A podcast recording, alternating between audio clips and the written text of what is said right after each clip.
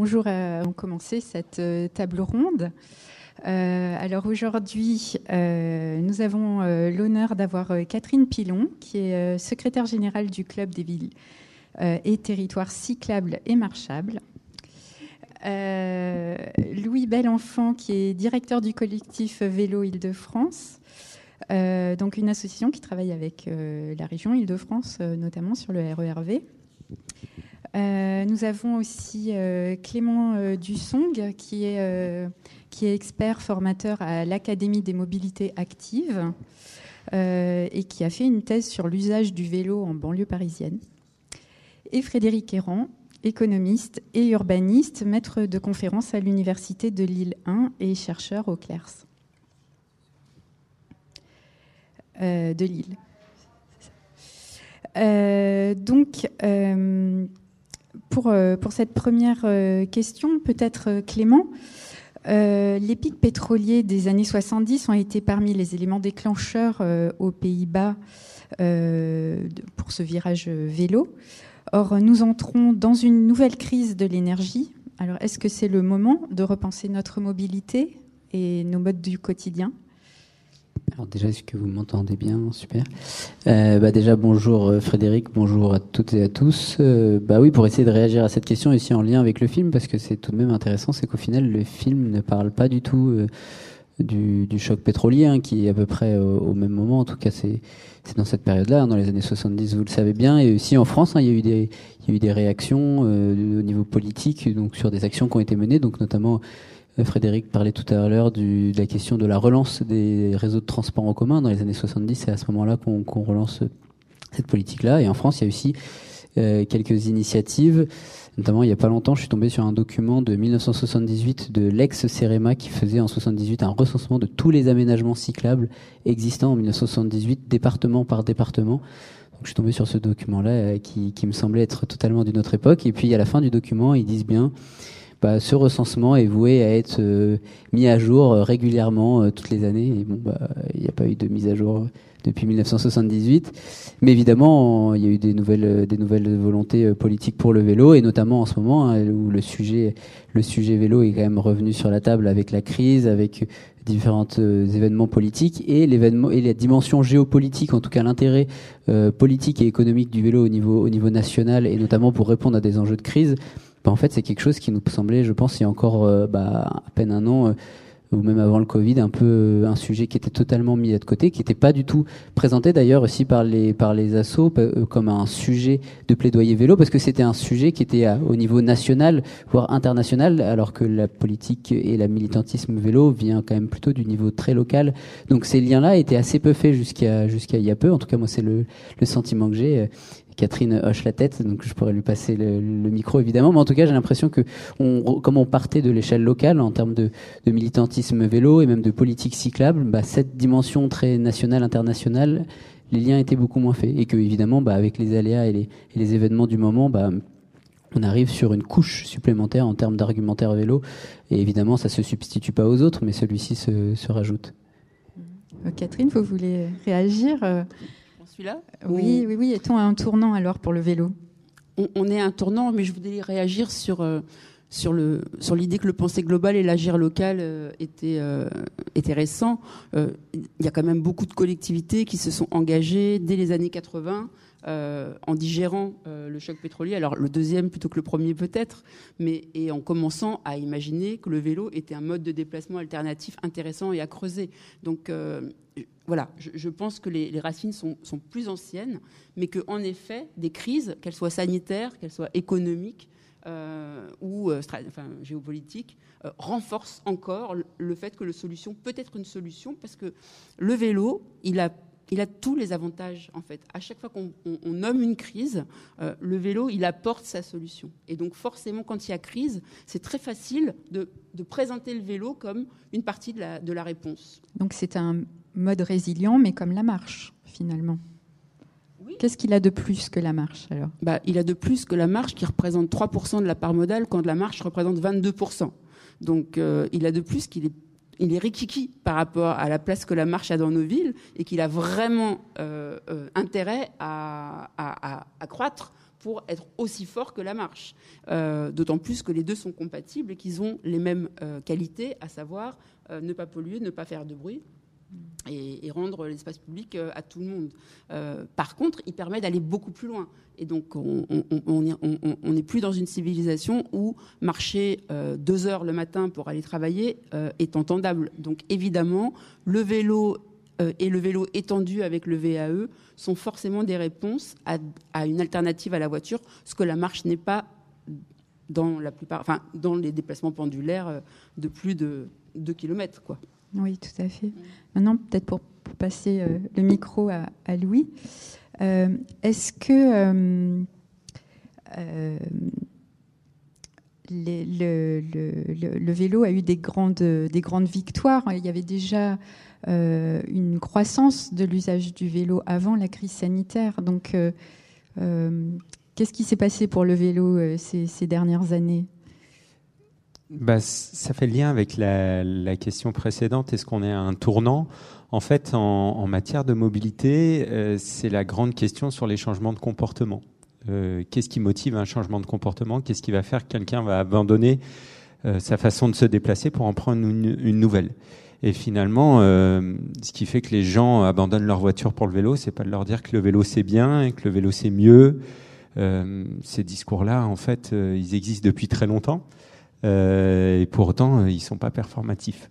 donc, on a souvent besoin finalement de, de crises, de moments charnières dans le changement de comportement. Ce qui va vous faire changer de mode de mobilité, ça va être un divorce, un déménagement ou une crise sanitaire. Euh, par exemple, euh, qui fait que les gens tout d'un coup ont peur de prendre les transports en commun. Euh, ça, ça va motiver des gens à se mettre au vélo. Donc, on est à un tournant effectivement parce que il y a eu une crise sanitaire en 2020. Bon, on est toujours dedans. Euh, et puis il y a eu des événements ponctuels, encore une fois, des, bouleversements ponctuels, des grèves majeures dans les transports en commun en Ile-de-France font que du jour au lendemain, vous êtes obligé de choisir un autre mode de transport. Euh, en 95, euh, pas mal de gens se sont mis au vélo. Euh, mais plus de gens se sont mis au vélo en 2020 et surtout plus de gens sont restés sur les vélos après la crise sanitaire. Notamment parce qu'en fait, quand on se met au vélo ponctuellement forcé, moi, mon, papy m'a parlé de la crise de 95. il vivait à Versailles à l'époque, et en fait, il a pris le vélo de ma mère. Il lui a dit aujourd'hui, tu vas pas au collège à vélo. Euh, je te prends ton vélo, moi j'ai besoin d'aller bosser. Euh, sauf qu'il l'a fait euh, deux jours. Il n'y avait pas d'aménagement, il n'y avait rien. Et en fait, dès qu'il a plu, il a repris sa voiture. Euh, et là, en 2020, ce qui a changé, c'est l'offre en fait des collectivités, et c'est finalement une victoire euh, récente. Et c'est plus un alignement de planète. Je pourrais pas dire qui en est responsable. En tout cas, je pense que le collectif Vélo Île-de-France y a contribué une des grandes victoires, c'est qu'en 2020, il y a eu cette crise et qu'on a su offrir, euh, au moment de la crise, une réponse des collectivités, des pouvoirs publics, en apportant des pistes cyclables, en apportant des infrastructures et en permettant finalement aux gens de prendre leur vélo et de rester sur leur vélo dans la durée. Euh, donc ça, c'est une grande victoire d'avoir 180 km de pistes cyclables du jour au lendemain en fait, euh, pour la plupart des gens, l'aménagement public, c'est évident, ça a toujours été là, ça a toujours été comme ça, mais c'est 180 km de pistes cyclables. C'est une victoire, hein, j'en cite euh, une, on pourrait en citer d'autres. Euh, c'est énormément de travail. C'est énormément de travail avec convaincre la première ministre qui appelle tous les préfets pour les engueuler en disant mais pourquoi là on va pas pouvoir faire cette piste cyclable Pourquoi le, le parc reste fermé? Euh, euh, c'est une grosse victoire de mettre toutes les collectivités autour de la table et d'un coup de lever tous ces obstacles administratifs qu'on avait jusqu'ici. Euh, donc on se rend pas compte en fait de, ce que ça a demandé et finalement en deux mois on a été capable de faire ce qu'on n'a pas réussi à faire en dix ans. Donc oui c'est une belle victoire. après c'est comme toutes les victoires, ça en appelle d'autres, ça donne de l'appétit et je suppose que c'est le débat aussi d'aujourd'hui, c'est de, de parler de la suite. Euh, mais voilà, c'est des victoires, c'est des alignements de planètes dans lesquels nous, Collectif Vélo Île-de-France, on s'engouffre avec des projets, des demandes qui trouvent des échos auprès des, des élus. Euh, mais voilà, c'en est une parmi d'autres. Mais ces, pistes qu'on a créées pendant, pendant le confinement, elles avaient peut-être le mérite aussi d'être, euh, de créer des itinéraires continus, peut-être de combler du coup des, lacunes de, notre réseau cyclable. Oui, effectivement, euh, au moment du Covid, on a eu un embryon de réseau cyclable. C'est-à-dire que euh, maintenant, ça fait un moment que je parle du RERV, peut-être tout le monde ne connaît pas, mais c'est un projet qui vient du collectif Vélo Île-de-France, euh, d'un diagnostic qui est de dire qu'en Île-de-France, on a à peu près, c'est recensé par l'IPR, 6000 km d'aménagement cyclable, mais 2% de par modal vélo. Donc en fait, on n'a pas de corrélation entre le, nombre de kilomètres et la pratique. Parce que ce qui manque sur le vélo, effectivement, euh, c'est le réseau, c'est la continuité. Euh, c'est pas tant la quantité que la capacité à faire réseau, ce qui existe et qui fait l'attractivité de la voiture. Quand vous êtes en voiture, euh, c'est hyper facile. Vous avez juste à suivre les panneaux. C'est très structuré. Il y a les panneaux bleus pour l'autoroute. Vous savez que vous enchaînez sur le panneau vert de la nationale, qu'ensuite vous avez une départementale et que dans la majorité des cas, vous pouvez même aller jusqu'à chez vous, devant votre porte avec votre voiture. Les réseaux de transport en commun, c'est pareil. Vous rentrez dans le métro, vous savez où vous allez, vous savez où descendez. Le vélo, il n'y a pas ça, quoi. Le, cycliste, on fait le pari que c'est quelqu'un de, de plus intelligent que la moyenne, peut-être. Hein. Moi, je, je, je sais pas. En tout cas, c'est pas prouvé scientifiquement. Mais euh, ben voilà, euh, Frédéric est sûr que oui. Mais en tout cas, on fait le pari que le cycliste a un sens de l'orientation euh, plus développé, qu'il est plus débrouillard, qu'il saura finalement trouver une solution. Mais si on veut rendre massifier en fait et rendre accessible la pratique du vélo à toutes et tous, parce que c'est ça l'enjeu aujourd'hui, c'est qu'il y a plein de gens qui sont prêts à faire du vélo, je suis sûr dans votre entourage, a priori si vous êtes là, c'est que vous êtes cycliste ou que même ponctuellement mais en fait, dans votre entourage, vous entendez sûrement euh, ah non, moi je fais pas de vélo, c'est trop dangereux, ou j'ai pas l'aménagement qu'il faut. Et, si on veut rendre la pratique du vélo accessible, c'est bien ça qu'il faut. C'est un réseau vélo sécurisé, aussi évident finalement que les transports en commun. C'est ce qu'on a proposé à la région Île-de-France, qui aujourd'hui le porte, le finance, le pilote, et c'est le grand projet euh, pour notre région euh, des années à venir, c'est d'arriver à faire émerger sur le terrain ce réseau, euh, ce réseau vélo qu'on a baptisé RERV, mais qui pourrait changer de nom. Peu importe, l'idée est que le réseau vélo voit le jour. Bon, peut-être une question pour, pour Frédéric. est-ce que est-ce qu'on est vraiment en retard en France et, en Ile-de-France sur le vélo Parce que quand on voit les parts modales aux Pays-Bas, on, se dit quand même qu'on a manqué quelque chose. Alors, je, me demande si quelqu'un s'interroge vraiment pour savoir si on est en retard ou pas. Je pense que oui, évidemment, bon, mais euh, j'en voudrais en profiter pour euh, réagir un peu. En fait, le, vélo est un mode, c'est le mode où il y a le plus d'usagers occasionnels par rapport aux usagers réguliers. C'est très frappant de découvrir ça. Les usagers des transports publics sont beaucoup plus fidèles aux transports publics que les cyclistes au vélo même c'est encore plus marqué pour les automobilistes. Les automobilistes, ils roulent tout le temps en voiture et, ils sont rarement automobilistes occasionnels. Alors, pour donner des chiffres, il y a à peu près 2 à 3 cyclistes occasionnels pour un cycliste régulier seulement. OK il y a, c'est beaucoup moins pour les autres modes, même, même la marche. Bon.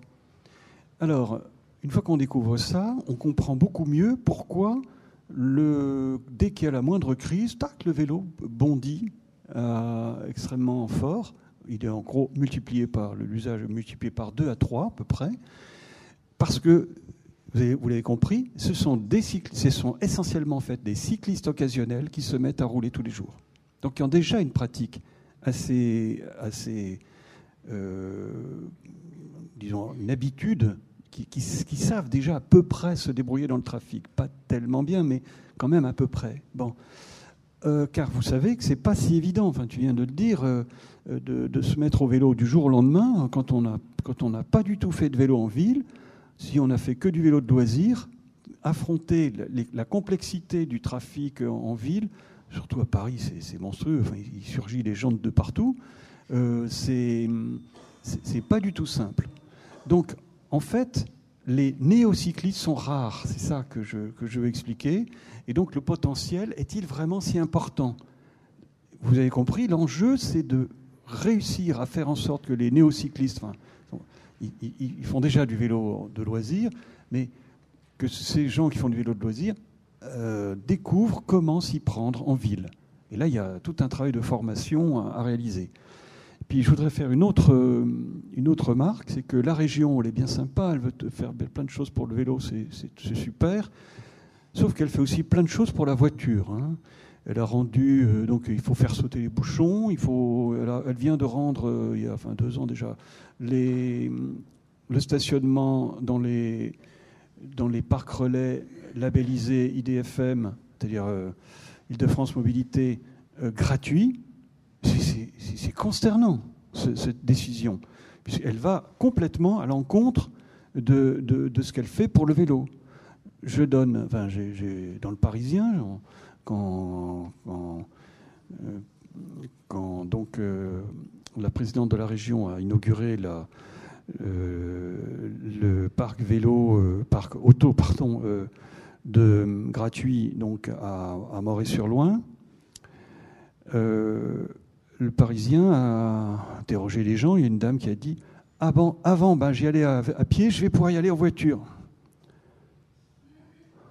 Bon, Bon, voilà à quoi ça conduit, quoi.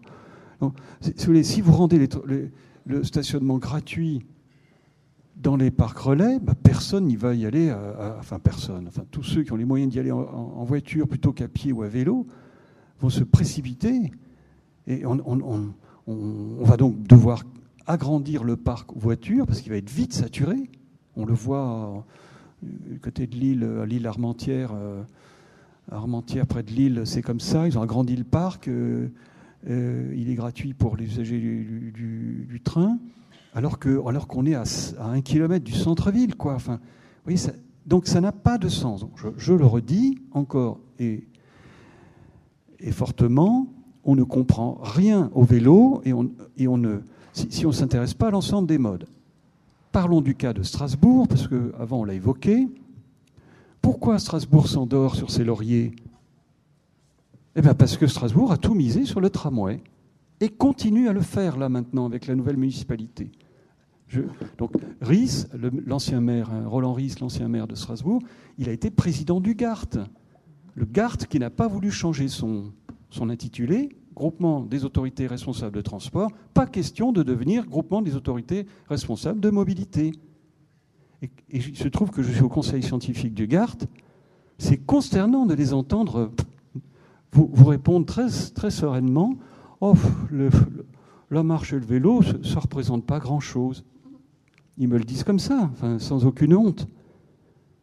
Bon, donc, tant que, tant que le lobby du transport public euh, continue à, ignorer, parce que le mot est trop fort, peut-être un peu, mais disons, disons, continue à négliger la marche et le vélo, euh, ben, le vélo, il ne va, pas, va pas grandir.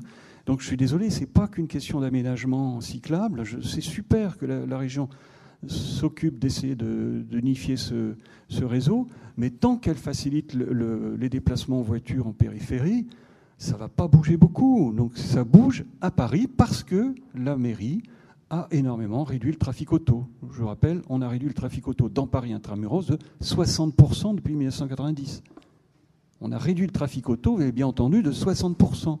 Et c'est pour ça que le vélo se développe. Alors évidemment, c'est aussi parce qu'on a fait des aménagements cyclables qui ont pris de la place à la voiture. Il y a presque plus de deux fois deux voies à Paris.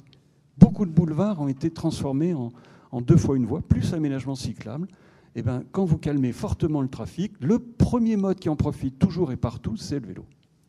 Alors, euh, Clément, on parle de, Paris, là, mais est-ce qu'on peut aussi faire du vélo ailleurs que dans Paris, en Ile-de-France bah oui, j'espère. Et puis je pense que le, Covid l'a quand même montré. En tout cas, moi, c'était un, des sujets de ma thèse, donc euh, donc euh, j'aime bien répondre à, cette question, mais je pense que déjà avant, le, avant la pandémie, on voyait justement ce, processus de, diffusion de la pratique euh, hors de Paris, à la, fois sur des, itinéraires et des déplacements qui allaient de la banlieue vers Paris de Paris vers la banlieue, mais aussi des, politiques cyclables et aussi euh, du militantisme associatif qui se structurait au-delà de Paris et au niveau, au niveau régional, parce que bah, du coup, Louis pourra évidemment compléter, mais le collectif Vélo Île-de-France, c'est une structuration des associations euh, euh, franciliennes, des associations qui sont évidemment antérieures à la création du collectif, donc certaines des années 70, quelques-unes 80, un peu 90, mais surtout 2000 et 2010. Donc, donc ce, cette sortie de, de, de, Paris du vélo, en tout cas ce changement d'échelle, moi je parle plutôt de changement d'échelle parce qu'au final,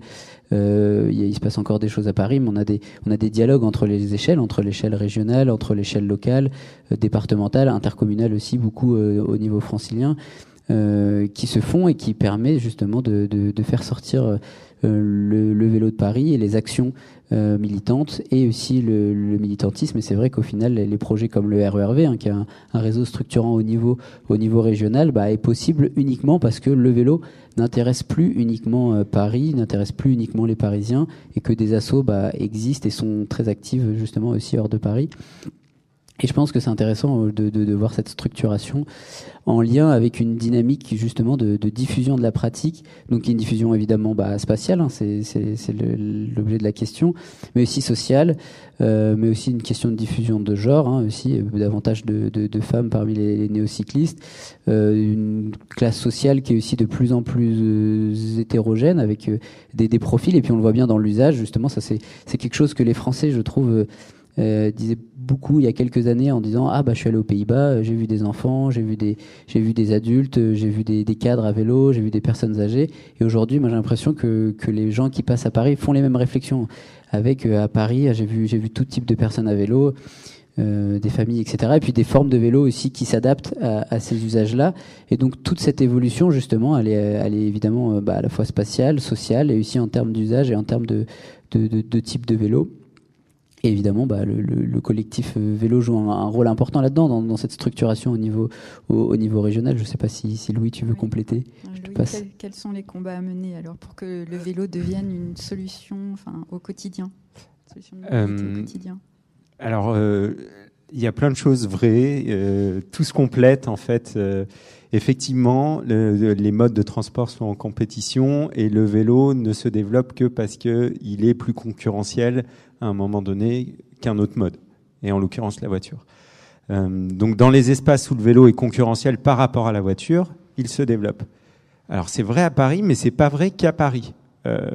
C'est Paris, on parle de Paris parce qu'effectivement, Paris, il y a les journalistes, donc ils sortent de chez eux et ils filment ce qu'ils voient. Euh, L'homme politique fait la même chose. Euh, non, mais c'est un réflexe humain. On, parle de ce qu'on connaît et de ce qu'on voit. Euh, moi, il y a, plein de choses en dehors de Paris que j'ai découvertes via mes associations, via des déplacements de terrain. Mais par exemple, vous allez à la gare de Bussy-Saint-Georges, donc sur le territoire de Marne-la-Vallée. Il y a énormément de vélos accrochés à la gare RER, au RERA. Euh, on n'est pas loin, on est sur un territoire où il y a pas mal d'étudiants, où, euh, où, effectivement on est sur une ville nouvelle, où euh, contrairement à Évry-Courcouronne par exemple, où avec leur système de dalles, enfin bref, c'est ni fait ni à faire pour le vélo. Euh, sur Marne-la-Vallée, c'est un peu mieux pour le vélo. Il y a, il y a des pistes cyclables. Donc Bussy-Saint-Georges, on a des gens qui viennent déjà à la gare à vélo. Euh, vous allez dans le secteur de Houille, le Vésiné, le Pec. Euh, moi, j'ai halluciné du niveau de fréquentation au vélo des gares. Euh, on a des gares totalement saturées en, en vélo. Euh, les vélos sont accrochés sur toutes les barrières euh, et, euh, et, les élus, euh, bon an mal an, euh, essayent d'aménager des choses un peu trop loin. Les vélos, ils continuent de s'attacher au plus près. C'est saturé. J'ai vu un lycée au Vésiné où l'entrée du lycée, c'est une cour avec que des vélos. Alors il y a aussi des motos, euh, des scooters, mais énormément de vélos. Et c'est juste, c'est des choses qui, qui, se savent moins, euh, qui se voient moins, parce que ça n'a pas la même centralité que Paris. Après, ce qui est vrai, effectivement, c'est qu'aujourd'hui, en grande couronne, la voiture reste le mode le plus concurrentiel et le plus attractif. Tout est plus rapide en voiture qu'à pied ou en vélo. Euh, quasiment tout, puisque tout a été construit pour la voiture la logique de l'étalement urbain en grande couronne, c'était c'était bien de favoriser la voiture. Donc en fait, Aujourd'hui, notre discours, il est plutôt de dire en grande couronne, d'aller vers les exemples que je vous ai cités, le rabattement vers le train. C'est là qu'il y a un énorme potentiel dans cette combinaison vélo-train. Et en un sens, les transporteurs, il est temps effectivement qu'ils intègrent cela parce que pour faire revenir des passagers dans leur, euh, dans leur transport après la crise Covid, ils ont tout intérêt à aller capter cette clientèle cycliste. Euh, parce que finalement, ils feront, les gens feront pas forcément tout leur trajet à vélo, mais en vélo-train, le trajet, euh, bah, vous, vous, vous gardez. L'avantage de la voiture, c'est que vous faites du porte-à-porte. Euh, le transport en commun, il fait pas du porte-à-porte. Vous devez aller le chercher. Mais le vélo peut vous permettre de faire le porte-à-porte en combinaison vélo-transport en commun. Donc en, en, en, grande couronne, il y a un énorme potentiel là-dessus. Et effectivement, euh, ça implique de rendre le vélo concurrentiel pour aller à la gare, encore une fois. Et dans les territoires euh, denses de petite couronne, euh, ça y est, c'est déjà amorcé en fait. Il euh, y, a, y, a, plein de collectivités, même, enfin, la ville de, de, Boulogne, qui est peut probablement une des villes les plus anti-vélo euh, actuellement, même si le maire le dit pas officiellement et de manière aussi aussi claire. Euh, c'est, il est obligé d'être un peu plus subtil qu'avant.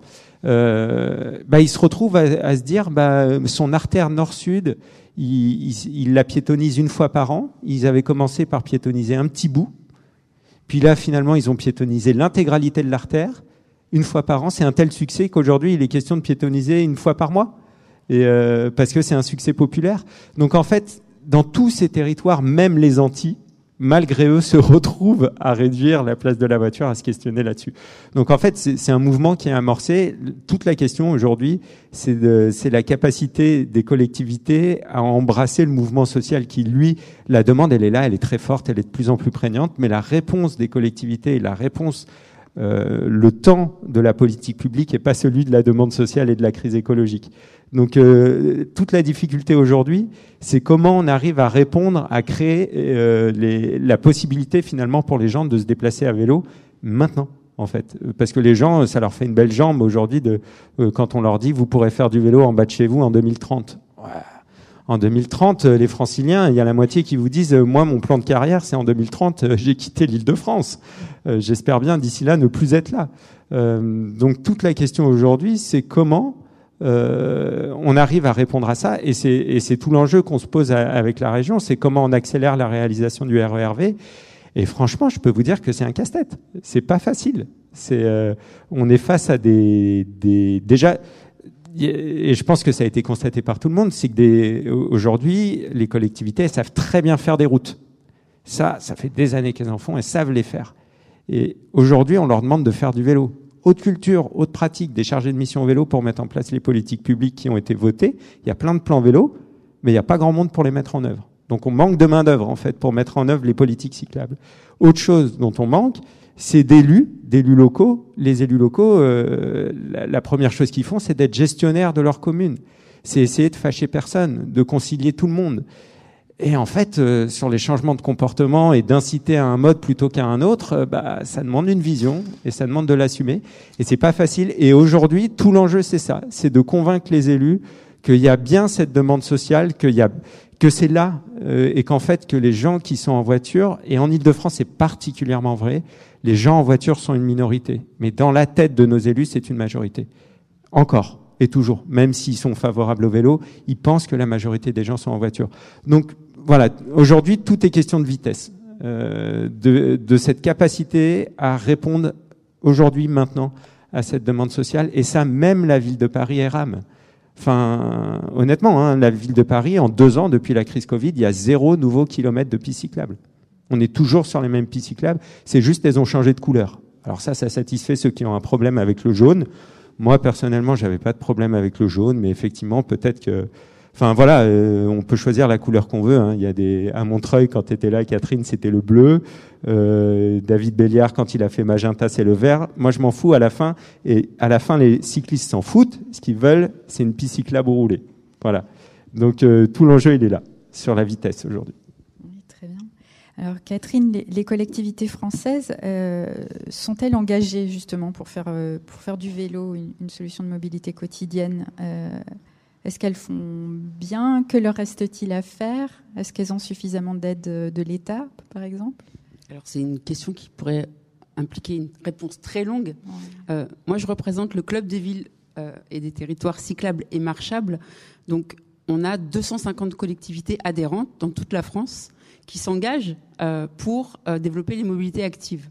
Euh, donc, on n'est pas, on ne représente pas les collectivités en général. On représente des collectivités militantes de différents degrés d'engagement. Certaines sont déjà très loin euh, dans la part modale. On a toutes les métropoles, mais certaines sont des petites collectivités qui mettent le pied à l'étrier. Donc, il est évident qu'il y, a une envie de faire dans les collectivités. Et notre ambition, là, c'est d'aller euh, accueillir de nouvelles collectivités, des, communes, des intercommunalités, parce que l'État pense que euh, l'intercommunalité est devenue AOM est le maillon fort de la mobilité. Aujourd'hui, dans les faits, euh, les communes restent euh, les principales actrices parce que la voirie est rarement déléguée dans les intercos pour le moment. Ça viendra, hein, mais pour le moment, il y a beaucoup de la voirie reste au niveau des communes. Et euh, comme on le dit très bien le film, faire du, enfin, développer le vélo, c'est pas que faire des infrastructures. Oui, il faut faire des pistes sécurisées. Oui, il faut faire du stationnement sécurisé. Mais il faut aussi changer la culture vélo euh, en France. Il faut aussi euh, aller conquérir des nouveaux publics. Et donc ça, c'est pas euh, des crédits d'investissement qu'il faut, c'est des crédits de fonctionnement. Et ces crédits de fonctionnement, les collectivités, elles les ont pas tant que ça. Les crédits d'investissement, le fonds qui a été annoncé ce matin, qui a été multiplié par 5 euh, par rapport à ce qu'il y avait euh, dans le mandat précédent, pour la première année en tout cas, euh, ça donne des gages sur le fait qu'il y aura plus d'argent pour investir dans les, infrastructures. Ça ne donne pas encore de gages pour savoir comment on va financer le savoir rouler à vélo, qui est le dispositif qui permettra à tous les enfants d'apprendre à rouler en ville comme ils ont appris à nager dans une piscine. Euh, donc ça, c'est un bel objectif, mais aujourd'hui, il n'est pas financé. Il y a un certificat d'économie d'énergie qui a été euh, inventé euh, par la FUB pour financer ce type d'action. Néanmoins, ça durera trois ans, après ça sera fini et on aura à financer cette politique. Donc L'enjeu, c'est pour les collectivités, c'est de financer aussi tout ce qui relève de, de, ces dépenses de fonctionnement. Il faut aussi, sans doute, se lancer dans une campagne de communication plus importante. En France, on, vous rabat euh, les oreilles sur, euh, euh, enfin voilà, la cigarette nuit gravement à la santé. Tout le monde a le slogan dans la tête, tout le monde le sait, c'est marqué partout sur les paquets de cigarettes. On a mis les moyens pour essayer de résister à l'augmentation du tabagisme en France. manger 5 fruits et légumes par jour, pareil, c'est répété, expliqué, on le raconte aux enfants, ça rentre dans les faire du vélo et, se déplacer à pied, ça reste pas du tout un discours dominant aujourd'hui. Et donc, il y a vraiment besoin d'un relais fort. Et ça, euh, ça nécessite aussi de l'argent, de faire des belles campagnes de pub. Moi, je suis hyper admiratif des Belges euh, et notamment, euh, je ne sais pas si vous avez vu ces super euh, clips de, Bruxelles Mobilité qui montrent les pieds comme l'innovation la plus inventive de, toute l'histoire de l'humanité, qui aussi montre avec un type à cheval l'absurdité des, bouchons automobiles et la nécessité de réattribuer l'espace public autrement. Donc voilà, on, on a ces combats-là. Donc nous, on a des collectivités qui sont motivées, qui, sont partantes. Certaines ne sont pas adhérentes, mais le sont aussi. Hein. Je ne dis pas qu'il y a que celles qui sont. Il y en a, plus il y en a beaucoup plus que 250.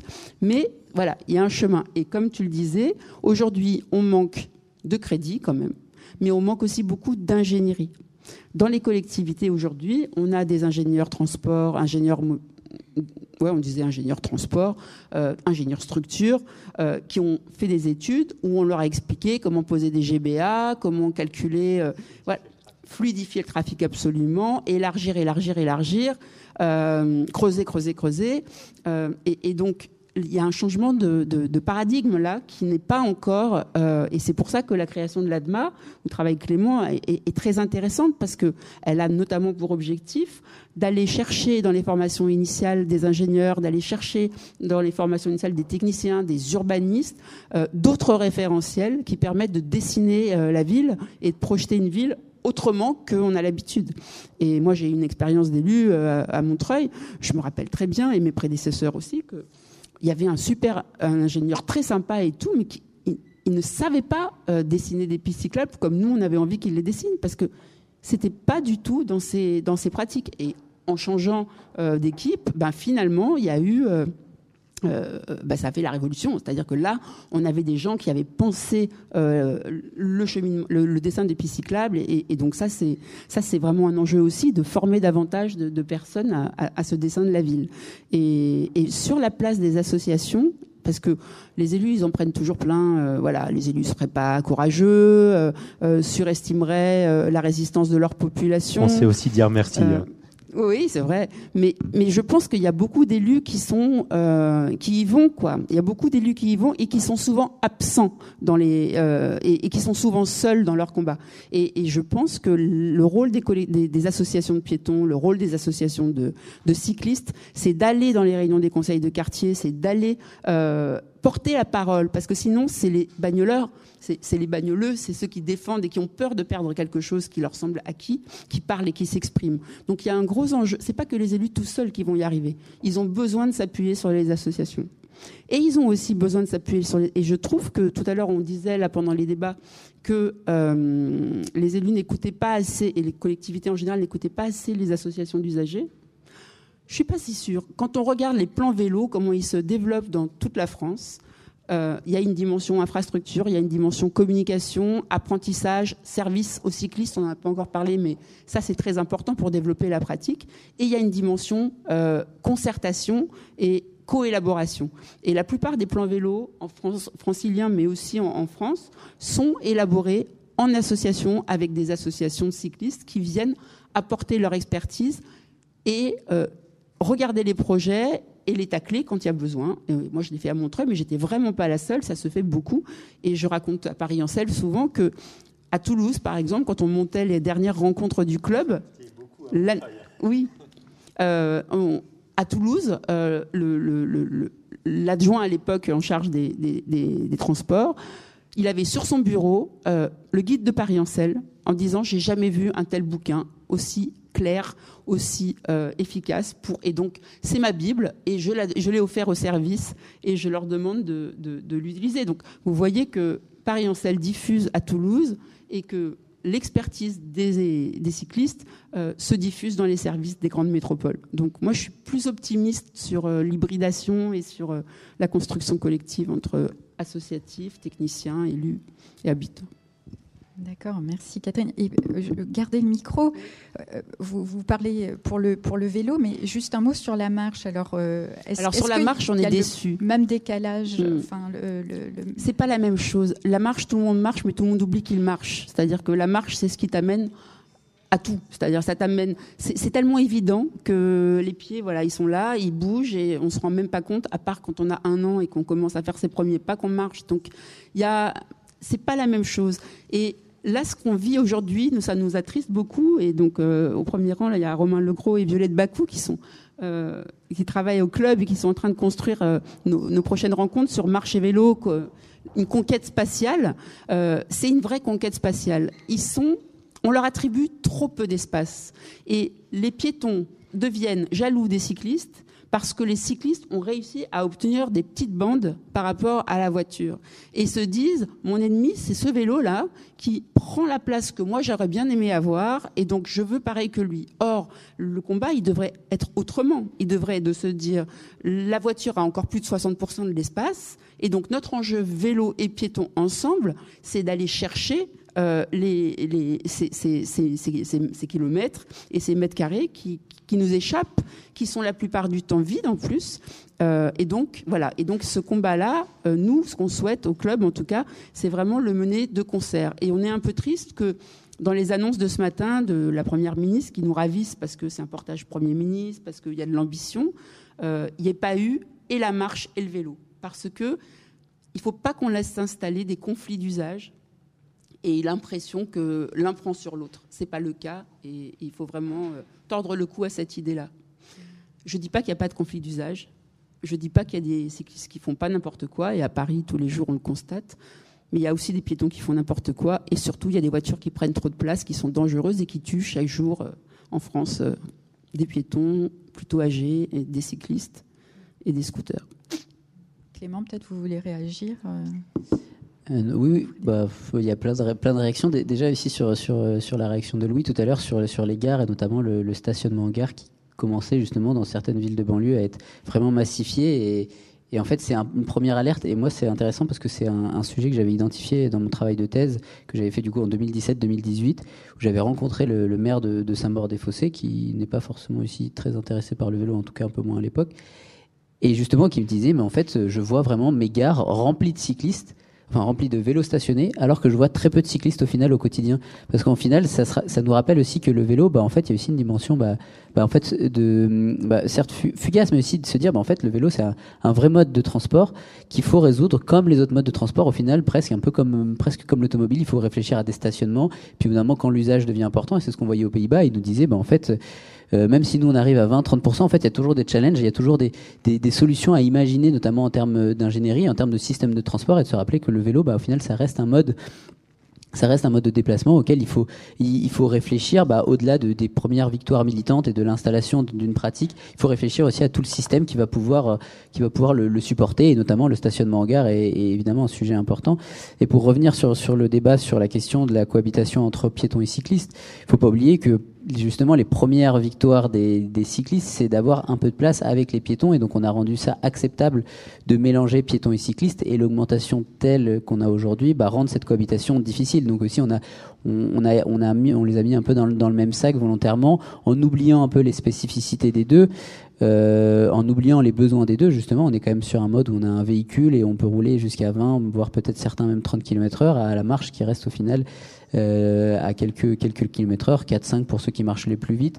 Et donc il y a cette question de cohabitation évidemment qu'il faut qu'il faut détricoter au, plus vite, hein, et, évidemment. Et donc je pense que bah, beaucoup d'institutions essayent de, de s'inspirer de ce que font euh, ce que font les piétons pour intégrer pour intégrer la marche, hein, comme le fait le, le, club des villes territoires cyclables et marchables, mais aussi les assos les assos piétons qui essayent de se structurer aussi, même si évidemment c'est plus long. Il n'y a pas les mêmes dynamiques parce que voilà l'identification en tant que piéton elle n'est pas la même qu'en tant que cycliste, donc il y a aussi tout un tas de dynamiques qui se mettent en place. Mais voilà aujourd'hui je pense qu'on arrive à un moment où, où ce débat se, se, se pose euh, et donc pour pour essayer de, de, de prendre la la, la, passe décisive qui a été faite sur les, les formations ADMA. Moi, j'organise notamment euh, une formation sur les sujets conflits euh, piétons-cyclistes. Justement, ça fait partie des, des, sujets sur lesquels on essaye de, de traiter. Alors, euh, conflit, c'est peut-être un, un, gros mot, mais en tout cas, voir comment on peut apaiser la cohabitation. Puis, il y a des collectivités qui mettent ça en place. On a parlé de Strasbourg, euh, qui certes se repose un peu sur ses lauriers sur le, sur le vélo, mais en tout cas fait aussi beaucoup de choses pour les, pour les piétons, avec un plan piéton qui essaie, Frédéric n'est pas d'accord, mais il pourra répondre. Mais en tout cas, il y a, en tout cas, il y, a, il y, a, un intérêt aussi de se poser la question de comment euh, résoudre les, les, la cohabitation piéton-cycliste, parce qu'au final, on arrive en centre-ville de Strasbourg avec beaucoup de piétons, beaucoup de cyclistes. Il faut arriver à, à, faire de la place pour tout le monde, alors que la place pour l'automobile en centre-ville de Strasbourg, bah, elle est déjà quand même assez réduite. Donc, il faut penser aussi à comment proposer des alternatives aux cyclistes, peut-être leur faire faire des détours, parfois avec des réseaux express euh, qui sont certes un détour euh, spatial, mais en termes de temps, peut-être ça peut ça peut être équivalent, et à limiter aussi certaines zones réservées aux piétons aussi, c'est des choses, on a une maturation de la pratique vélo qui peut rendre ce genre de, de solution acceptable. Donc il faut aussi y penser. Et c'est pas forcément être contre les cyclistes que de penser ça, mais plutôt de, de, de penser justement en termes de, de, système de mobilité avec la marche comme un allié du vélo. Frédéric, vous vouliez réagir? Oui. En, en fait, je, je, je voudrais vous inviter à prendre un peu de recul historique et en réalité, euh, après-guerre, euh, tout le monde était d'accord, enfin très majoritairement d'accord, pour donner la priorité à la voiture comme moyen de, de d'émancipation, euh, de, de, liberté, enfin vous connaissez le...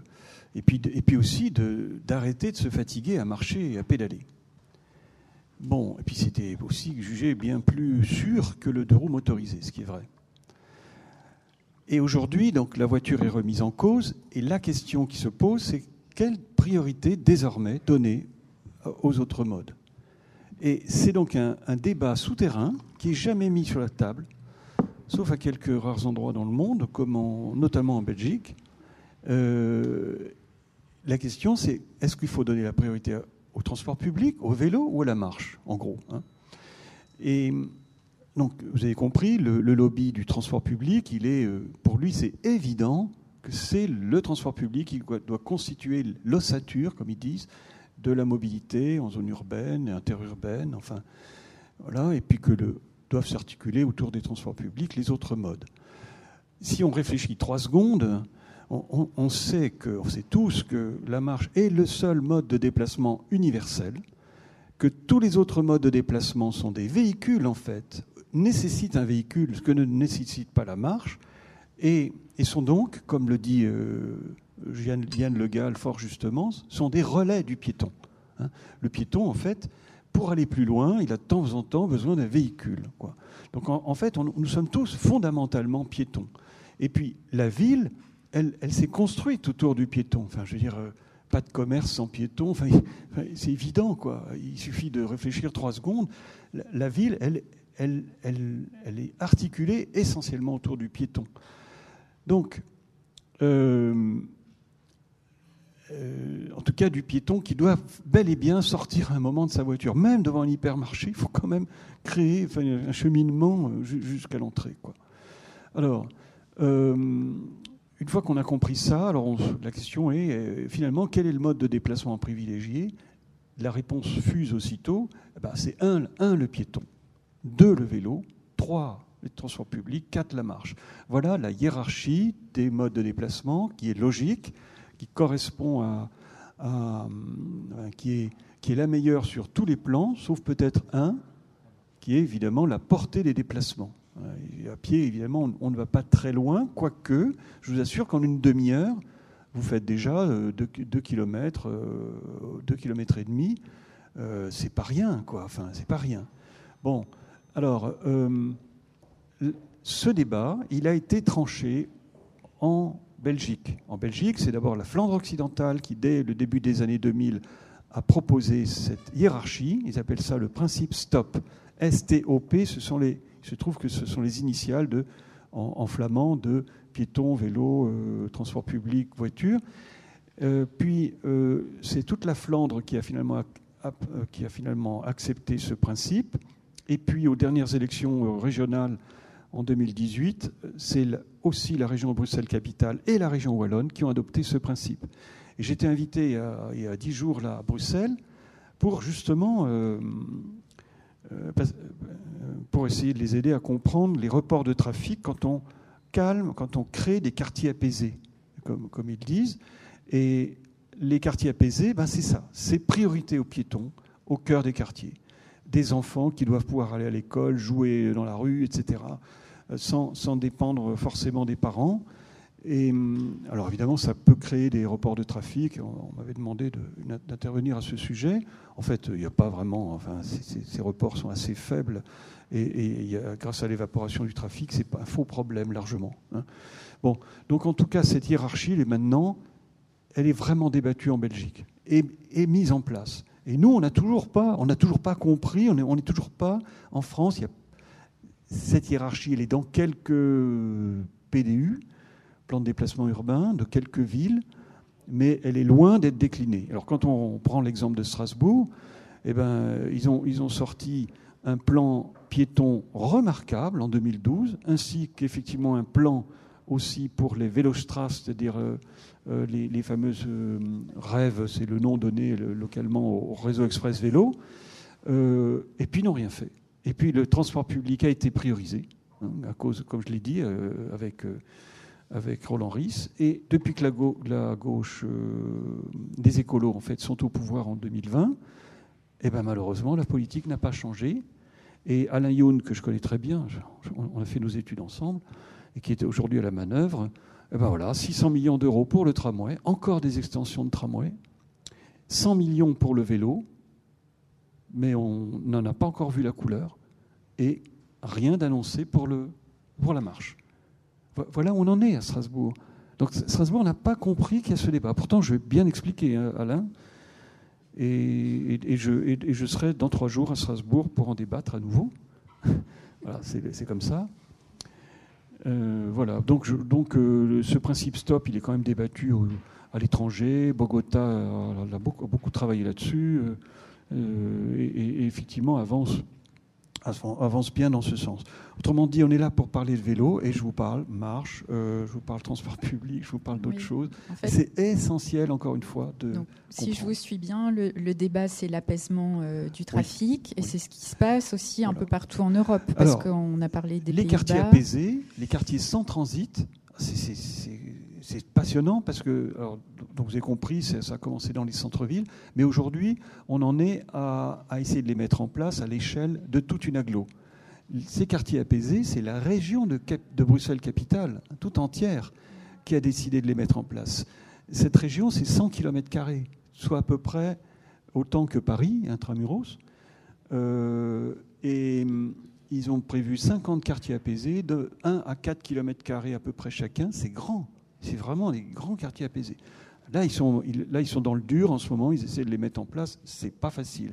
C'est clair qu'ils vont pas réussir à mettre ça partout en place. Mais vous voyez, on n'est plus seulement dans le centre, ni même à Bruxelles, commune Bruxelles même seulement. C'est toute la région. Paris a un projet équivalent, puisqu'il s'agit, mais Paris, euh, la commune de Paris seulement, et il s'agit avec les, ce qu'ils appellent euh, embellir vos quartiers, de faire la même chose, mais ils mettent pas du tout en avant vous voyez, le fait que ce soit apaisé, à cause de Saccage Paris, en gros, euh, c'est, vous connaissez ce hashtag Saccage Paris, qui, ils ont mis en avant l'embellissement de la capitale, mais derrière, il y a un, un, des principes, c'est bien de revoir le, enfin enfin vraiment de revoir le plan de circulation et de supprimer le transit. C'est dit expressément. Bon, donc 79 euh, quartiers qui vont être euh, apaisés euh, dans Paris. Et après, ben, en Ile-de-France, quelques communes s'y mettent aussi, mais on est loin d'avoir une vision. Et puis il y a l'exemple de Barcelone, qui est, qui est, très connu aussi et qui a la même politique avant même Bruxelles. Pardon?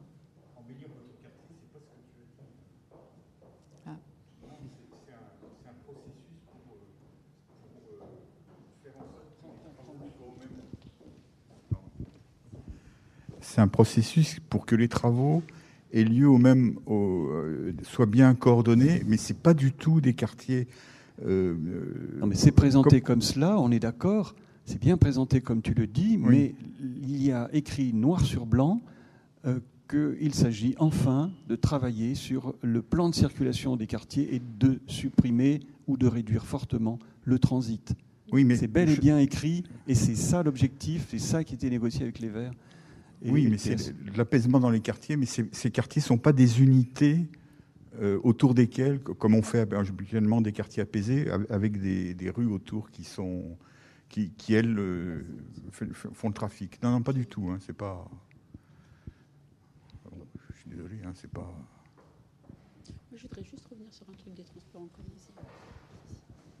si je peux me permettre, je voulais revenir sur les transports en commun euh, et sur l'opposition euh, transport en commun, euh, vélo.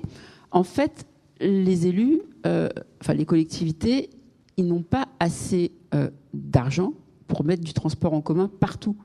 Dans les territoires peu denses, il sera absolument impossible de mettre des lignes de bus partout avec des bonnes régularités, des bonnes amplitudes horaires. Donc, de toute façon, ils sont coincés. Et même avec les annonces là qui ont annonce donc de, financement du transport public, euh, on ne pourra pas se payer du transport public partout. Et donc, en cela, le vélo est un vrai allié parce qu'il pourra euh, finalement euh, proposer une alternative au déplacement sans avoir recours au transport public.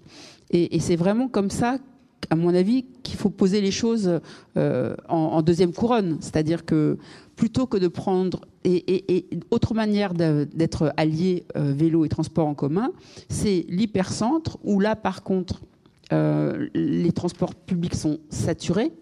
Euh, je pense à deux, trois stations de bus après le RER e pour aller travailler, il pleut, j'ai pas envie de marcher, etc.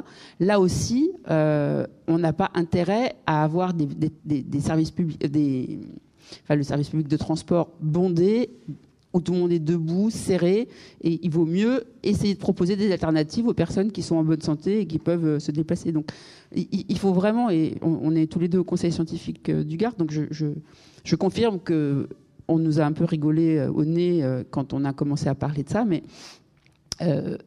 néanmoins, ce sont des vrais alliés et ça devrait pouvoir marcher de concert. Et le Gard a quand même évolué ces dernières années pour être, pour mettre un peu de mobilité active dans son discours. Merci pour ces nuances. Je voulais juste dire un mot sur le rôle des, associations euh, vélo, notamment par rapport aux piétons. Euh, en tout cas, dans nos associations, il n'y a pas du tout de volonté de faire du vélo contre le piéton. Je pense même que nos associations sont aujourd'hui un peu fer de lance de la transformation de la ville pour les piétons et les vélos. C'est-à-dire que nous, euh, je reprends les propositions qu'on a faites euh, au moment des municipales. Euh, il y a des responsables associatifs là dans la salle. au moment des municipales, des départementales, on a fait des propositions d'apaisement de la ville et de piétonisation, de fermeture de rues, de revoir le plan de circulation et, et finalement de choses qui sont pas portées par les piétons parce qu'en fait il n'y a pas ce sentiment d'appartenance. Euh, euh, contrairement aux cyclistes, l'avantage d'être une minorité, c'est qu'on se sent appartenir à un groupe. Alors c'est de moins en moins vrai quand le, vélo se développe. C'est-à-dire qu'à Paris aujourd'hui, euh, les gens ils se sentent plus cyclistes, ils se déplacent quoi. Euh, mais pour le piéton, en fait, tout le monde est piéton, donc euh, le sentiment d'appartenance, le sentiment d'identité, euh, il est faible. Et, je trouve le mot marche, en fait, euh, on est piéton, quoi. Marche, la marche, il y a la confusion l'identité du randonneur, du, en fait, on, est tous piétons. Et en fait, les, cyclistes, nous, nos assos, elles sont fortes parce qu'il y a ce sentiment d'appartenance, ce sentiment de communauté, ce sentiment finalement d'être minoritaire et d'avoir été maltraité ensemble. Ça rapproche, hein de, nos souffrances de, de la voirie. C'est ça aussi qui nous rapproche les associations. C'est de dire ah ouais mon trajet était horrible, toi aussi. Ça commence souvent comme ça, hein, les discussions entre cyclistes. Tu passes par où? Tu fais comment? Et euh, donc nos associations, en fait, elles, sont fortes parce qu'elles ont euh, cette capacité à réunir, à mobiliser des gens très motivés et qui sont très motivés sur la transformation de la ville. C'est-à-dire que la plupart de mes militants aujourd'hui, ils parlent vélo, mais ils parlent aussi euh, euh, piétonisation, fermeture de la rue principale. Stein est là, euh, je, nommerai pas sa rue principale, il vous en parlera mieux que moi. Euh, il en fait tous les, il en parle tous les jours. Donc si rue Boussico, Stein. donc en fait, les, les, associations vélo sont sont vraiment là aujourd'hui pour porter ce débat sur la transformation de la ville. Qu'est-ce qu'on veut comme ville à vivre? Et nous, la réponse qu'on apporte, c'est une ville vivable, euh, c'est une ville, euh, c'est une ville humaine, c'est une ville où on se voit, euh, c'est une ville où dans l'espace public, bah finalement, c'est pas des, des, des, des, cages en fer avec des gens enfermés qui prennent la place d'un studio parisien. C'est parce que j'ai bien aimé, il y a une société qui s'est créée qui s'appelle 12.5, qui fait du stationnement à vélo dans les parkings. Et en fait, ça s'appelle 12.5 parce qu'une place de parking voiture, ça prend 12.5 mètres carrés. Et là, j'ai pensé à ma, à ma collègue qui vit dans un 11 mètres carrés euh, à Paris. Je me suis dit, mince, elle vit dans plus petit qu'une place voiture. Et en fait, ça dit toute la place que prend la voiture. Et, et, et finalement, c'est ça notre enjeu, c'est de se dire toute cette place incroyable qu'on a. Et on l'a vu encore, je sais pas si vous étiez là ce week-end à la journée sans voiture. Moi, à chaque fois, ça, ça me fait halluciner de, de voir finalement, mais ça prend toute cette place. Enfin, on se retrouve au milieu de l'avenue et on se dit, mais c'est incroyable. Moi, quand j'entends Frédéric qui dit finalement on n'a plus que des deux fois une voie dans Paris, ah non, les artères parisiennes, elles sont encore, il y en a encore plein, elles sont énormes, mais on se rend pas compte de toute la place. C'est juste qu'on vient de tellement loin, c'est que on, a tellement une pensée en se disant oh là là, on a déjà tellement progressé, mais en fait, euh, oh, il y a encore tellement à faire. Et ça, nos assos aujourd'hui, elles le portent, elles le portent. Et c'est vrai que euh, on porte pas les, les, revendications des piétons, mais on porte la revendication de transformation de la ville qui profite aussi in fine aux piétons, parce que nous cyclistes, effectivement, on n'a plus envie de rouler au milieu des piétons, quoi. C'est pas ça qu'on cherche. C'est une ville pour le piéton et pour le vélo. Mais effectivement, moi, je pense que derrière l'appellation mobilité active, de mettre tout le temps les deux ensemble, on se trompe en fait. C'est pas la même chose. Il y a des enjeux différents, il y a des enjeux de transformation de la ville, on se retrouve sur le fait qu'il faut prendre de la place à la voiture, on se retrouve là-dessus, mais les enjeux, à la fin, il y a effectivement besoin d'un plan marche, pas d'un plan mobilité active, d'un plan marche, d'un plan vélo, et euh, avec des enjeux bien distincts. On est d'accord. Euh, oui, Frédéric, vous voulez réagir? Alors, juste, non, juste deux, trois chiffres sur la consommation d'espace d'une voiture. Dès que vous achetez une voiture, il vous faut absolument 65 mètres carrés, rien que pour la stationner. C'est pas 12,5. C'est beaucoup plus. Pourquoi? Il vous faut trois places. Une au domicile, une au travail et une partagée ailleurs dans, dans, aux autres points de destination. Si vous n'avez pas ces 65 mètres carrés, vous ne pouvez pas utiliser une voiture. Je suis catégorique. il vous faut. Il vous, et oui, oui, c'est vraiment un grand appart. Et attendez, et, et plus la circulation. Et là, on atteint 110 mètres carrés. Or, nous avons besoin pour nous loger, pour nous loger, nous avons besoin en moyenne, résidence, résidence secondaire compris, de 40 mètres carrés. C'est énorme. C'est plus que, dans d'autres pays. 40 mètres carrés pour se loger, plus 15 mètres carrés pour travailler en moyenne. Dans un bureau, un bureau, toutes les dépendances compris, la cantine, les, couloirs, on utilise 15 mètres carrés, soit 55 mètres carrés, c'est la moitié. Une voiture à elle seule consomme déjà plus d'espace pour stationner et circuler que nous n'en avons besoin pour nous loger et pour travailler. Ça, c'est pas connu, c'est dommage. Oui, il y a des réactions peut-être dans la salle. Je vais peut-être passer la parole. Je passe les micros. Bonjour, merci pour ce débat. Euh, alors moi, j'ai été cycliste pendant 12 ans. J'ai pris mon vélo en 95 avec les grèves, je ne l'ai plus quitté, euh, à Paris et moyenne couronne. Aujourd'hui, depuis trois ans, je suis en Seine-et-Marne, c'est-à-dire le, désert des tartares du cyclisme. Et euh, on parlait tout à l'heure du partage voiture, des, des, modes de déplacement, l'intermodalité il n'est pas possible de faire du cyclisme, de vélo taffé, ce que vous voulez, euh, sur des axes autoroutiers euh, en milieu rural. Émerge aussi une autre problématique, c'est qu'en milieu rural, on est un peu à Paris dans les années 70, c'est-à-dire qu'il n'y a que la voiture. Les gens n'ont plus de pratique de leur territoire, même en marche. C'est-à-dire qu'à part les deux, trois randonneurs motivés du secteur, les gens vivent chez eux, vont au centre commercial à l'agglomération la plus proche, donc font euh, en moyenne 20-25 km. Puisqu'il n'y a plus de commerce dans les, dans les milieux ruraux, il faut aller sur les agglomérations les plus proches. Et finalement, le, tout voiture, ça crée ce qu'on a vu partout, et la désescalade est très compliquée. Euh, les gens n'ont plus de pratique de leur territoire, plus de connaissance de leur territoire, même s'ils veulent passer à la marche. Même moi qui suis depuis trois ans, je découvre que des gens depuis 25 ans ne connaissent pas les chemins pour traverser euh, d'un mot à l'autre, etc., de façon sécurisée. Ils, ne savent même plus en fait. Et, euh, finalement, dans la ruralité, l'ensemble des routes sont des routes départementales, hein, pour simplifier. Euh, c'est-à-dire qu'il n'y a même pas de quartier réservé euh, piétons. Donc, euh, quand on parle vélo, euh, on organise une fête du vélo mi-octobre où Monsieur Errand va venir. Euh, on est déjà là pour essayer de convaincre les gens que peut-être avec le vélo électrique et l'essence plus chère, réfléchissez, on, vous amène des gens qui vous montrent des beaux vélos électriques. Euh, oui, c'est inconfortable l'hiver, euh, oui, c'est très dangereux, mais peut-être qu'il faut réfléchir pour faire, pour aller chercher votre pain à 10 bornes et retour. Il y a peut-être moyen, euh, voilà. Donc on, part vraiment de très loin. Donc c'est bien, il y a des très belles politiques en Ile-de-France, mais enfin la Seine-et-Marne, c'est quand même la moitié de la surface de la région.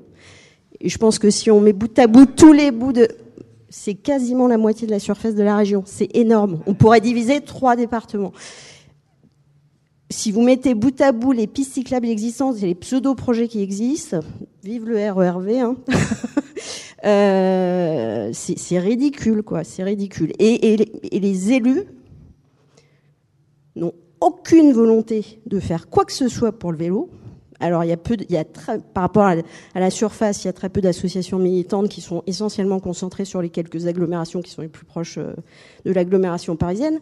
Mais concrètement, en termes politiques, vous, vous avez quand même des, discussions. Euh, j'aime à dire, un élu qui est pas très loin de là où va avoir lieu la fête m'a quand même tenu sur un, plan, un atelier énergie et climat je lui dis, il faudrait quand même envisager de mettre des trottoirs sécurisés du centre urbain jusqu'à aux quelques voies bus qui passent deux fois par jour pour sécuriser le déplacement au moins des enfants et des adolescents. Et on m'a dit, on peut pas mettre de, de, de trottoirs pour sécuriser ces voies-là parce que ça enlèverait le caractère rural de la commune.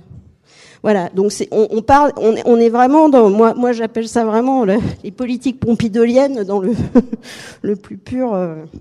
Donc que faire euh, Des pistes de réflexion? Parce que moi euh, je trouve ça génial. Hein, le vélo, euh, j'ai participé à plein d'associations militantes, mais quand on est en deuxième et demi, troisième couronne, si j'ose dire, en milieu rural, les problématiques sont pas les mêmes. La façon d'aborder les élus, si vous leur parlez de Paris et tout ce qui se passe, vous faites fermer la porte. que faire? Je peux. Allez-y. Je, réponds vous voulez prendre plusieurs questions? Ben, C'est dans la même peine. Bonjour. En fait, moi, j'avais juste un tout petit clin d'œil à faire d'abord sur le Vésiné et Saint-Germain-en-Laye, qui est ma ville d'origine. Euh, ce sont des, les zones où le vélo a résisté, je crois, dans la région parisienne. Frédéric voit, approuve d'avance ce que je veux dire, donc, a résisté le plus longtemps. Euh, et donc ça change un petit peu la donne. Et c'est vrai que le Vésiné, il y a toujours eu toujours des parkings vélos bourrés. Et ils en sont au moins à la quatrième version de leur parking maintenant. Je n'ai pas suivi, j'y passe plus tous les jours. Mais, il y a plein d'explications géographiques, urbaines, et, et, culturelles. Non, et culturelles, et culturelles. Car très clairement, euh, les citoyens, et notamment les dames, les mamans, n'avaient absolument pas besoin de la voiture pour, assurer, euh, pour afficher leur statut social. Leur mari suffisait pour ça. Et donc très clairement, il n'y avait pas ça. Bon, je passe là-dessus, c'était un petit clin d'œil parce que l'histoire est quand même toujours intéressante et quand elle est un peu travestie par des plus jeunes, ça nous chatouille toujours un petit peu. Mais voilà. Bon, tu es plus jeune que moi, Louis, bien sûr. Mais pas et, non, sinon, non, j'avais une question à poser à Frédéric.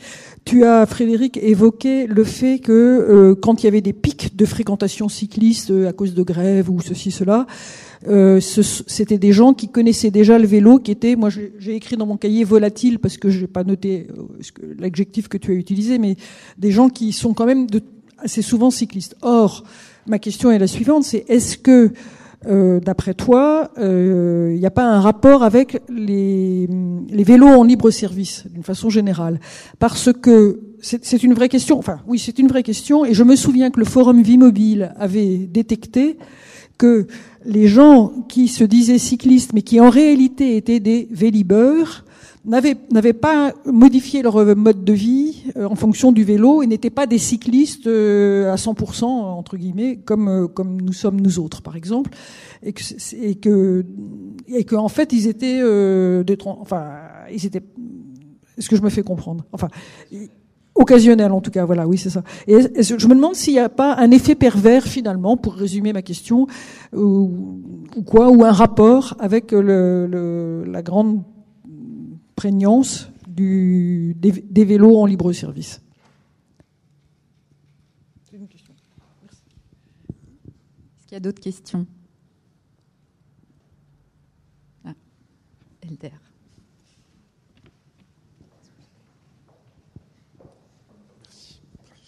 Euh, euh, moi, j'ai été très intéressé par la fin du film, où, euh, je ne sais pas si vous étiez tous là dans la salle, mais où on voyait qu'il y avait de plus en plus de vélos, qu'il y en avait peut-être trop, que ça devenait un problème et qu'il fallait inventer des nouvelles solutions. Et en ce moment, il y a une petite polémique justement sur notre axe nord-sud, voir Sébastopol, où la piste est trop étroite elle est saturée, etc. Stern en, parlait tout à l'heure. Euh, mais est-ce que dans une ville euh, qui est euh, une des plus denses du monde, on le sait, qui a toujours été saturée, même avant les voitures, est-ce que finalement on ne va pas dans, en 2030 vers une saturation cyclée, cyclable de Paris, comme il y a eu une saturation voiture et d'autres saturations avant Voilà. Est-ce qu'on n'est pas déjà en train d'arriver vers, euh, vers une congestion des vélos euh, dans, une, dans un endroit aussi dense et aussi, euh, aussi où l'espace public est aussi petit, juste matériellement, par rapport au nombre de gens susceptibles de l'utiliser? Voilà, ça fait déjà trois questions. Je commence? Sur la dernière question, euh, la mairie de Paris, elle publie ses bulletins tous les trimestres de la circulation euh, à Paris. Quand elle regarde les, les, compteurs, euh, qui sont les compteurs historiques qui permettaient de mesurer l'évolution de la pratique du vélo, elle est à moins 25%. Quand elle regarde la totalité des compteurs qui sont installés, il y en a 120, elle est à plus 25%. Donc la réponse, elle est là-dedans à mon avis. C'est-à-dire que continuer à rouler sur Sébastopol avec la largeur qu'elle a aujourd'hui, c'est pas agréable.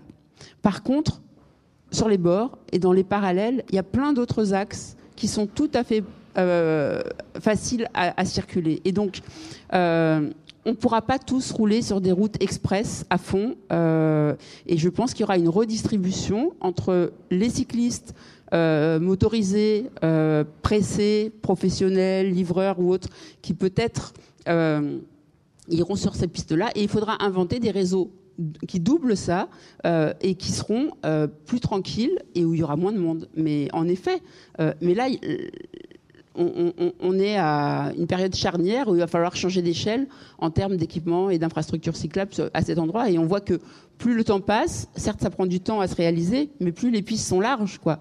Et peut-être que Sébastopol aujourd'hui, elle aurait été encore plus large. Mais bon, je laisserai les spécialistes. Je voudrais revenir sur, sur, sur, sur la Seine-et-Marne. Et puis après, tu. C'était pour rebondir sur. Alors vas-y. Ouais, pour le coup, je suis pas tout à fait d'accord. Je pense qu'il y a encore euh, nettement de la marge sur Paris. Euh, enfin, boulevard de Sébastopol, en l'occurrence, c'est pas la place qui manque. Euh, on sait où elle est cette place.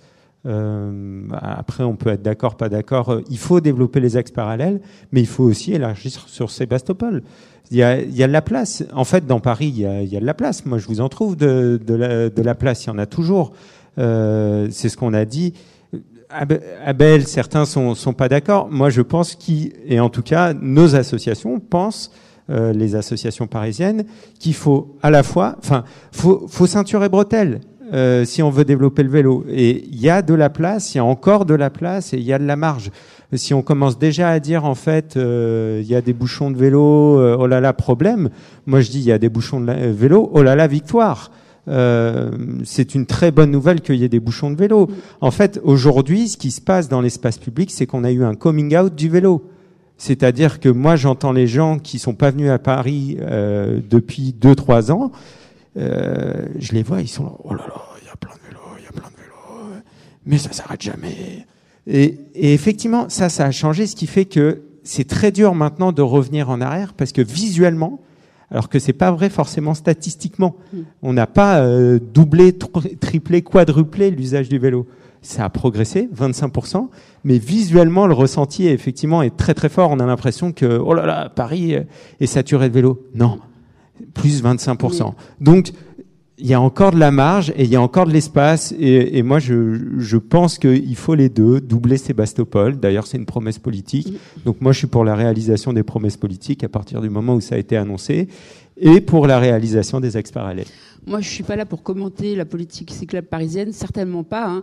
mais posons-nous quand même la question sur les quartiers apaisés. L'idée, c'est de euh, déterminer une hiérarchie des voies avec des axes principaux où on laisse les voitures rouler et puis des axes euh, et des quartiers apaisés où là, on, les empêche euh, de traverser les quartiers. Et donc, toutes les axes parisiens ne pourront pas être vidés des voitures. Donc moi, c'est ça que je pose comme problème. C'est-à-dire que est-ce qu'on a intérêt à diffuser la circulation automobile dans toutes les rues de Paris ou est-ce qu'on a intérêt à la laisser quand même euh, s'exprimer sur Sébastopol ou sur des ou sur des, grands ou le boulevard Saint-Germain, euh, voilà qui est un autre exemple de, de, rue qui a, qui a pris de la circulation un petit peu avec les, changements.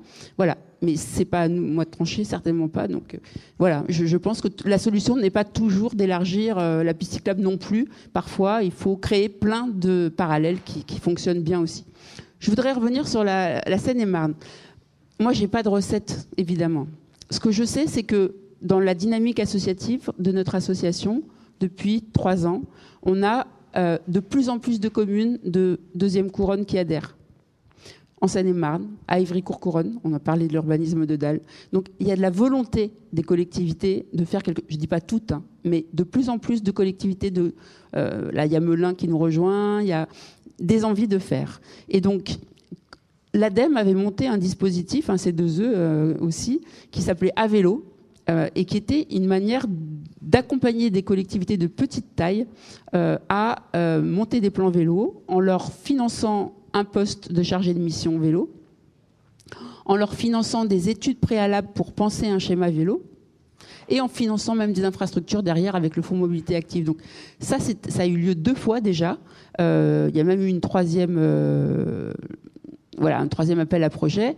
Et euh, on voit que dans ces territoires-là, les collectivités, elles, ça, vraiment, ça les a vraiment aidés à, mettre le pied à l'étrier. Donc je pense que la solution euh, à ce que vous évoquez quand il y a de la volonté politique, hein, après, sinon c'est un travail de, de, conviction, de lobbying, d'assaut, de, de, de, partis politiques, mais il y a besoin, euh, peut-être que dans ce nouveau fonds euh, vélo qui est inventé et qui a été beaucoup mieux doté, euh, annoncé ce matin par la Première ministre, il faut enfin nous, c'est ce qu'on fera, euh, défendre euh, l'ingénierie et l'appui aux collectivités pour vraiment pouvoir se saisir de cette opportunité et construire des, solutions.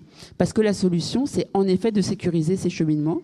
Ça peut être le long des routes départementales, mais ça peut aussi être dans les réseaux euh, secondaires qui sont autour. C'est-à-dire que en milieu rural, il y a plein de routes qui sont très peu utilisées et qui peuvent être réaffectées uniquement à de la circulation piétons ou vélos. Euh, des voies vertes ont été créées comme ça, par exemple, dans le cadre de, de véloroutes. Vous savez, c'est ces routes qui traversent l'Europe. Euh, par exemple, des routes qui étaient utilisées par les agriculteurs pour aller euh, arroser et autres euh, traitements euh, agricoles, eh bien, ces routes-là, elles n'étaient pas autorisées au vélo. Elles sont maintenant, avec le décret voie verte, c'est plus souple. On peut admettre qu'une, qu'une, voie qui est euh, accessible à des, à des véhicules motorisés comme des tracteurs sont accessibles aussi au vélo et peuvent être classées voie verte et apparaître comme telles. Et là, on arrive à avoir un maillage vélo vachement agréable, euh, où tu évites la départementale qui, même avec une bande protégée, franchement, quand tu as des camions qui, te, qui passent à côté, même si tu as un GVA, euh, c'est quand même pas agréable, ça décoiffe. Euh, voilà, on peut inventer un maillage cyclable euh, alternatif. Donc c'est ça les pistes, je pense, mais... Je complète juste l'expérience parce qu'on on connaît des communes de Seine-et-Marne qui ont fait des choses. Effectivement, c'est très très dur de revenir en arrière quand on a tout ouvert à la voiture.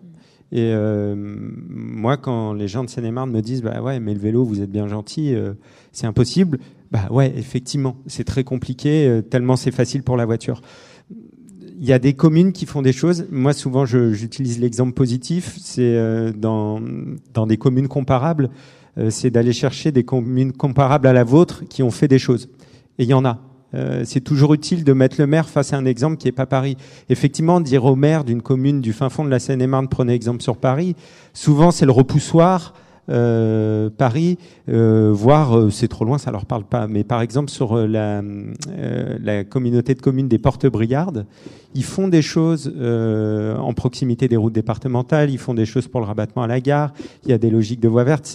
Je ne sais pas quel est votre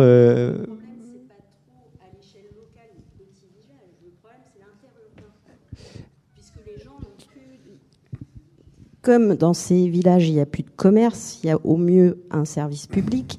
La problématique, elle est de créer, euh, un peu comme le RERV, concrètement, c'est des lignes euh, directes qui nous obligent pas à passer à faire 50 km par des petites voies, un coup de chemin, euh, un coup de bitume, un coup de terre, un coup de truc, pour de façon sécurisée euh, euh, rallier les agglomérations, quelles qu'elles soient, qu'elles soient à l'échelle de, petites communes, moyennes communes ou grosses agglos. Mais globalement, le problème du trafic, c'est un trafic interurbain, aussi bien pour rallier euh, les quelques gares qu'il y a ou les quelques voies bus qu'il y a, que rallier les commerces, rallier les écoles, rallier les collèges. Donc le problème, il est dans l'interurbain. Et quand on, on, interroge le département sur ces questions-là, alors il nous parle du du truc touristique, là, euh, route, euh, on, est, on a l'impression d'être sur la planète Mars, quoi, en termes de réponse. Donc, euh... Et parce que, en fait, la réponse, et, je, suis je suis désolé, du coup, la, la réponse n'est pas seulement vélo.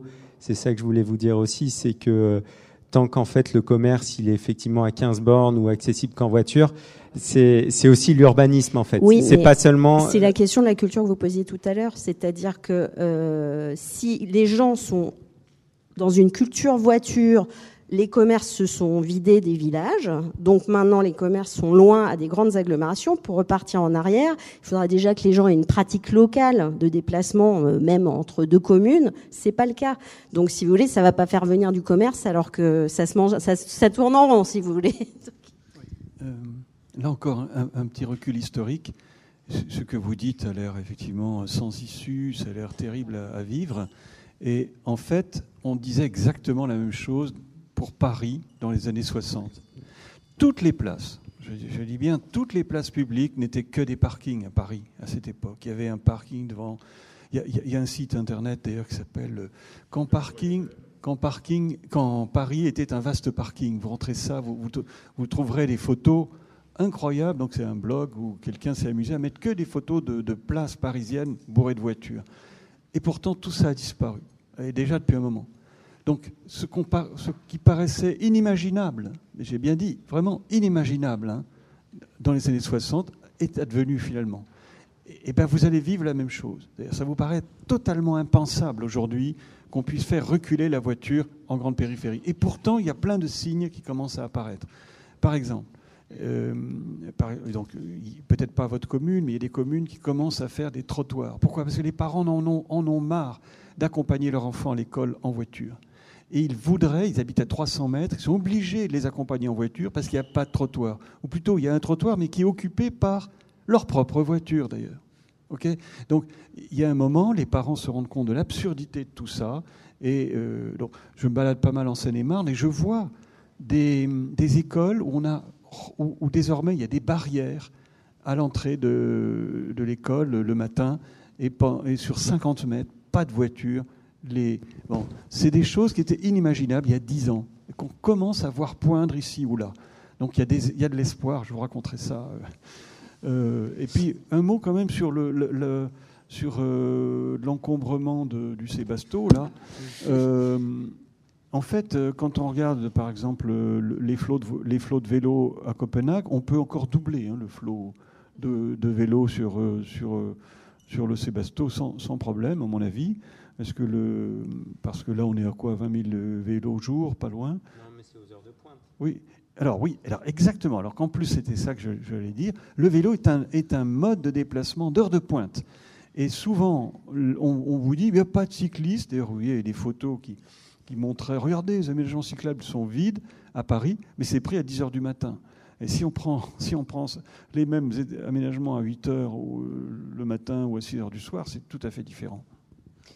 Pour, pour, réagir, désolé, mais moi je retourne en Seine-et-Marne, on fait, on fait la bascule forcément. On dit que tout le monde regarde que Paris, donc on va essayer de, peut-être ne pas le faire toujours. Euh, moi ça me fait penser que dans les enquêtes des EGT, donc les enquêtes Global Transport, les, les équivalents des EMD en Ile-de-France, en 76, on a 0,3% de part modale vélo, pour revenir sur ce que disait Frédéric, hein, sur des places parisiennes remplies de voitures, euh, saturation, donc on a 0,3%.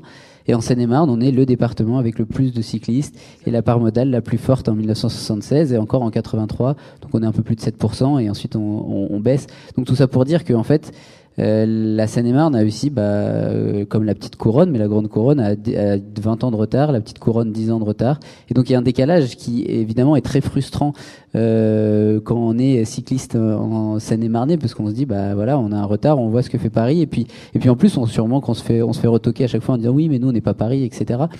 Là où dans, dans les années 70, en fait, personne regardait la Seine-et-Marne, donc personne savait qu'il y avait des cyclistes là-bas, personne savait qu'il y avait des jeunes et des pauvres qui se déplaçaient encore à vélo, et on avait l'impression que les cyclistes avaient tous disparu, et que maintenant qu'ils deviennent un sujet politique, médiatique, eh ben forcément ce, ce basculement, ou en tout cas cette diffusion, eh ben, peut être instrumentalisé ou pointé du doigt comme étant celle des urbains, celle de telle ou telle classe sociale, parce que c'est eux qui sont à la manœuvre, parce que c'est les urbains qui décident, malgré tout quand même souvent.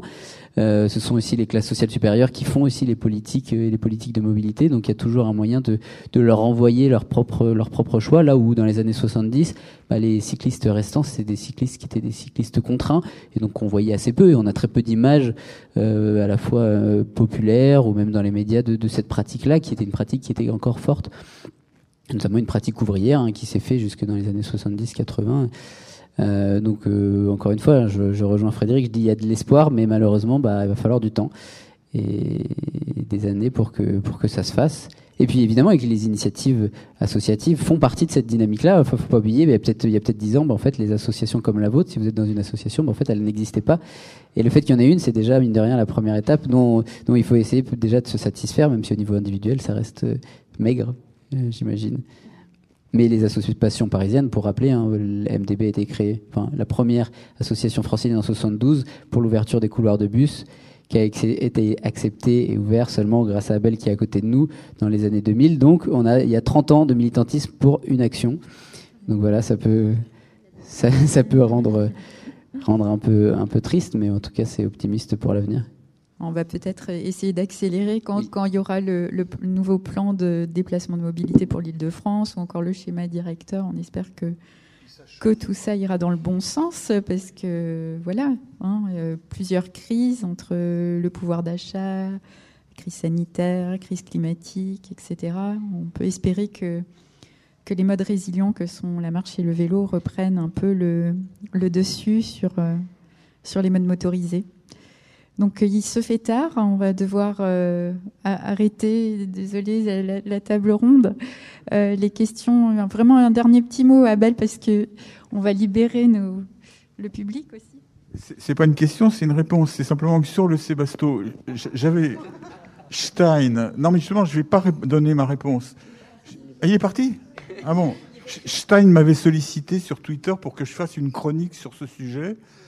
Euh, puisque je fais une chronique à la radio chaque semaine de trois minutes, et, je l'ai faite, elle est, hier et elle est sur Internet. Donc vous allez sur le site Cause Commune FM. Mon émission s'appelle Rayon Libre, et à la fin de l'émission, vers 25e euh, minute, vous aurez ma réponse sur, euh, sur Sébasto. Et la semaine prochaine, je la compléterai. Alors, puisqu'on en est aux pages publicitaires, vous allez, vous allez pouvoir trouver ici euh, les cartes sur la marchabilité en Île-de-France. Euh, je vous laisse euh, les regarder. Vous avez la métropole et quelques, quelques communes. Et puis, à l'avant, la médiathèque vous a concocté toute une sélection d'ouvrages et de publications de, de l'Institut. pardon, Julie? Consultation et, et en distribution. En consultation et en distribution. Vous avez les deux. Voilà, vous pouvez vous servir. eh ben, merci beaucoup euh, à vous tous. J'espère que vous avez passé un bon moment. en tout cas, c'était notre cas.